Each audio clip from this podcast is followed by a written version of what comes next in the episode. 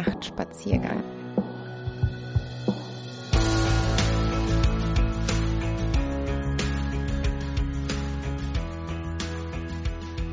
Hallo und herzlich willkommen zu Folge 5 des Nachtspaziergangs. Ich freue mich, dass ihr wieder mit mir unterwegs seid. Seid ihr ganz sicher, dass ihr nichts Besseres zu tun habt, als euch jetzt 15 Minuten lang einen Podcast anzuhören?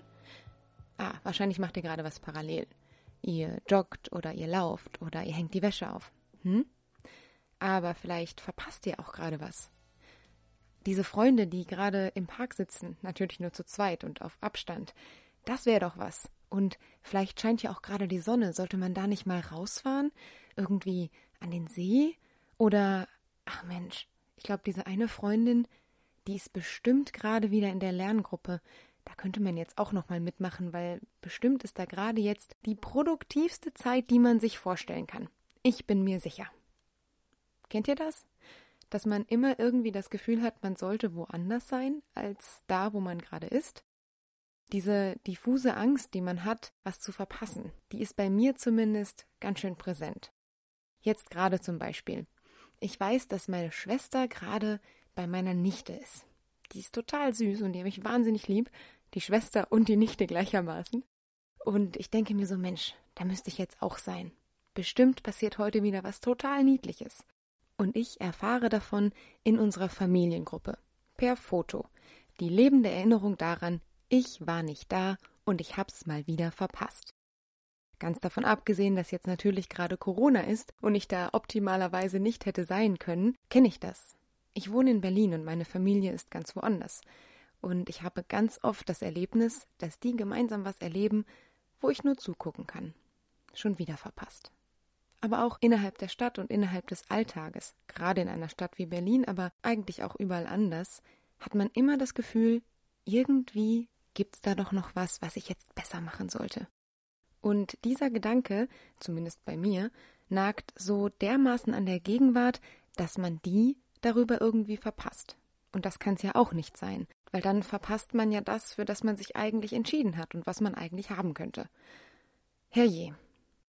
Dieses Dilemma ist so bekannt, dass es dafür schon einen eigenen Namen gibt, nämlich FOMO, das ist Englisch für Fear of Missing Out, die Angst davor, etwas zu verpassen. Vor Corona war das so eine Abkürzung, die mir im Alltag häufiger mal begegnet ist. Meistens mit einem zwinkernden Auge, wenn jemand gesagt hat, eigentlich habe ich gar keinen Bock auf diese Party, aber ich gehe mal mit, weil sonst habe ich FOMO. Man hat es vielleicht auch mal unter einem Posting gelesen oder einer Nachricht geschickt bekommen, wenn man was besonders Tolles selber gemacht hat und dann hat jemand darunter geschrieben, oh je, das sieht so toll aus, jetzt habe ich doch FOMO. Und während Corona bekommt dieses Gefühl eine ganz andere Dimension. Es gibt einfach weniger zu tun.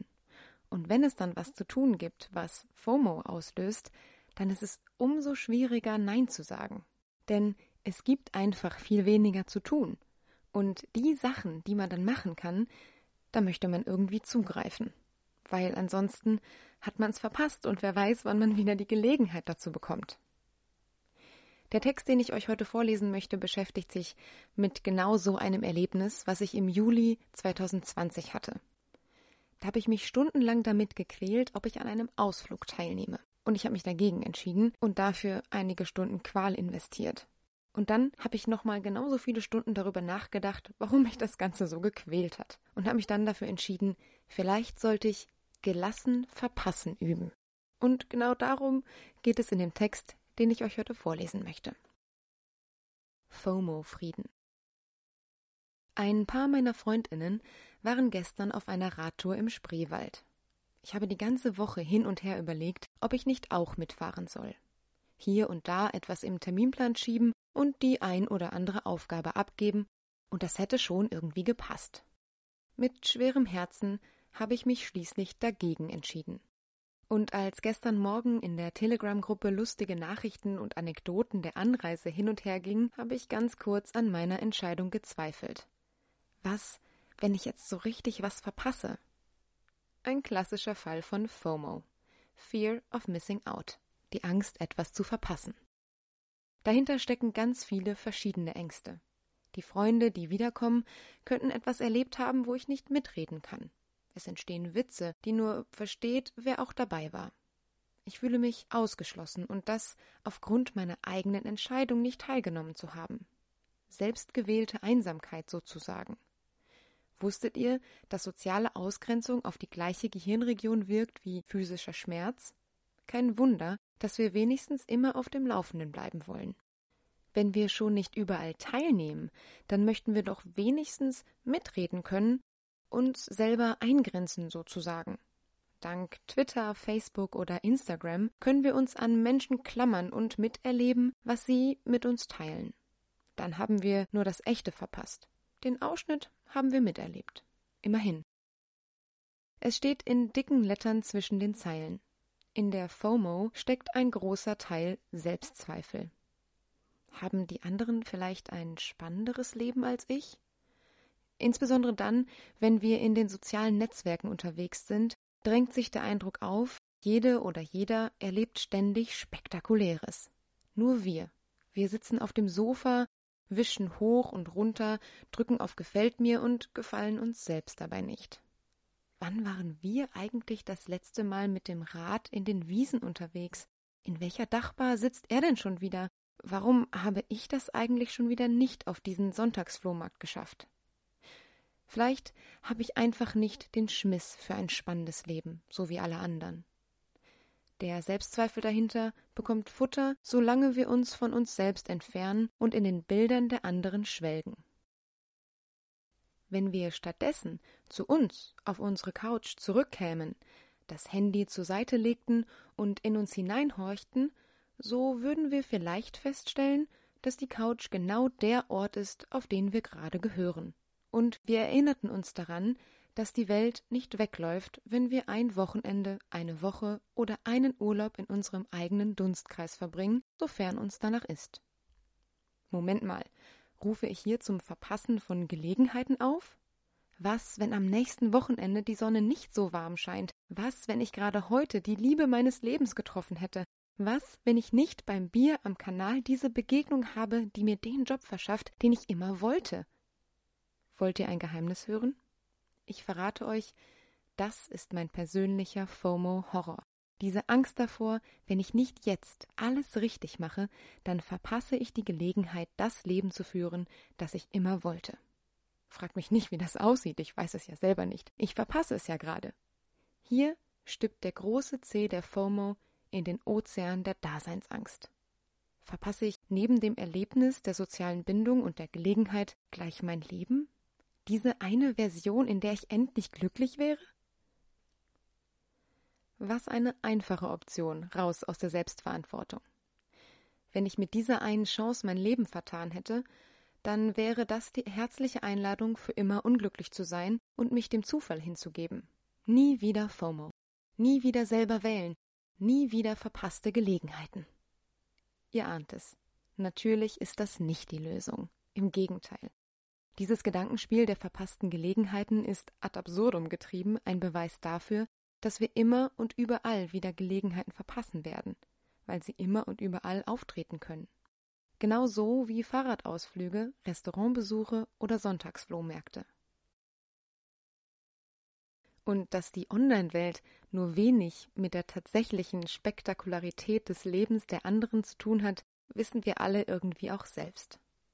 In sechs Jahren Berlin der Stadt, in der man jede Sekunde irgendetwas verpasst, habe ich meinen Frieden mit der FOMO geschlossen. Es ist doch schön, dass immer etwas passiert. So habe ich eine Million Möglichkeiten, etwas, Klammer auf nicht, Klammer zu, zu tun. Ob es nun jetzt direkt eine YOMO, also eine Joy of Missing Out sein muss, weiß ich auch nicht. Mir reicht es, mit dem Verpassen meinen Frieden zu schließen. Pfmo, Peace with Missing Out sozusagen. An dem Tag, als meine Freundinnen im Spreewald waren, war ich letztlich froh um die Zeit, die ich für mich und meine Erledigungen hatte. Und ich habe sogar spontan eine Freundin zum Kaffee getroffen, die ich ewig nicht gesehen hatte. Stellt euch mal vor, ich wäre auf dieser Radtour gewesen. Da hätte ich aber ganz schön was verpasst. Okay, Hand aufs Herz. So richtig durch bin ich mit der FOMO natürlich nicht. Sonst hätte die Einleitung für diesen Podcast gleich ganz anders geklungen aber ich werde besser, was den Frieden angeht. wenn ich mich einmal gegen eine Sache entschieden habe, dann halte ich das mittlerweile etwas besser aus und auch durch. Und ich habe angefangen, eine Liste mit Dingen zu schreiben, die ich bei anderen Leuten richtig toll finde. Quasi eine FOMO-Präventionsliste oder eine FOMO-Selbstwirksamkeitsliste. Denn alles, was darauf landet, könnte ich ja eigentlich selber mal anzetteln. Ich hätte ja eigentlich keine FOMO, wenn ich nicht irgendwie Lust darauf hätte. Und wenn ich aber dann merke, das steht auf meiner Liste und eigentlich habe ich da gar nicht so richtig Lust drauf, habe ich doch auch was gewonnen. Dann weiß ich, das ist was, das brauche ich vielleicht beim nächsten Mal nicht so zu vermissen. Auch schön. Bei diesen ganzen Überlegungen kann ich mich in dieser Podcast-Folge noch weniger als sonst von dem Dauerthema Corona trennen. Eigentlich habe ich mir mal vorgenommen, das hier weitestgehend rauszuhalten oder zumindest nur so als Begleiterscheinung der Texte mitzunennen. Aber beim Thema FOMO ist es doch irgendwie mittendrin, weil es fühlt sich fast wie Blasphemie an, dass ich jetzt übers Verpassen spreche, weil die Corona-Krise ein einziges riesengroßes Verpassen ist von Dingen, die allerdings nicht stattfinden. Und manchmal habe ich sowas wie FOMO bezogen auf das, was sein könnte.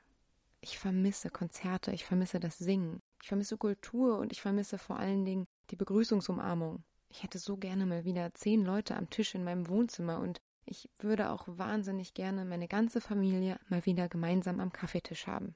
Es wäre laut, es wäre chaotisch, irgendjemand würde irgendeine Diskussion über ein wichtiges Weltthema vom Zaun brechen und es wäre spannend und es wäre schön und es wäre einfach mal wieder der normale Wahnsinn.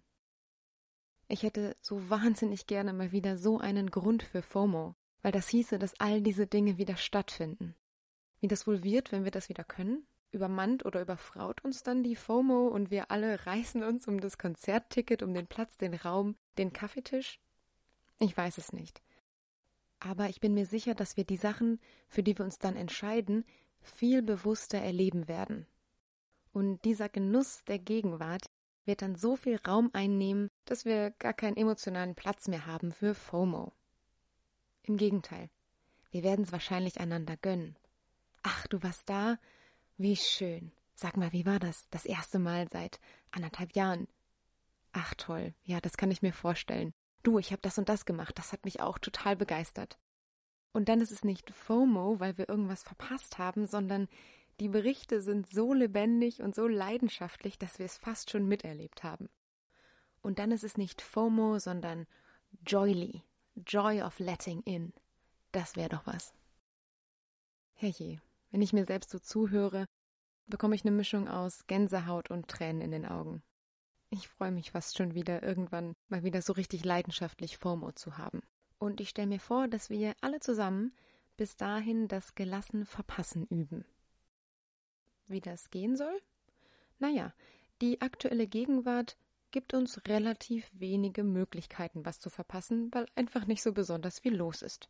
Das ist wie ein Trainingsparcours. Es ist ein bisschen weniger anspruchsvoll als das Normal, wo wir ständig an jeder Ecke irgendetwas verpassen, weil ständig an jeder Ecke irgendwas los ist. Diese ganzen Störfaktoren haben wir jetzt nicht. Das ist blöd, aber das gibt uns die Chance, uns auf diesen einen FOMO-Moment zu konzentrieren. Wir können kurz überlegen, was an der Sache, die wir verpassen, finden wir so toll. Das schreiben wir auf, damit wir vielleicht selber irgendwann mal so etwas anstoßen oder feststellen, dass wir das eigentlich gar nicht so toll fanden.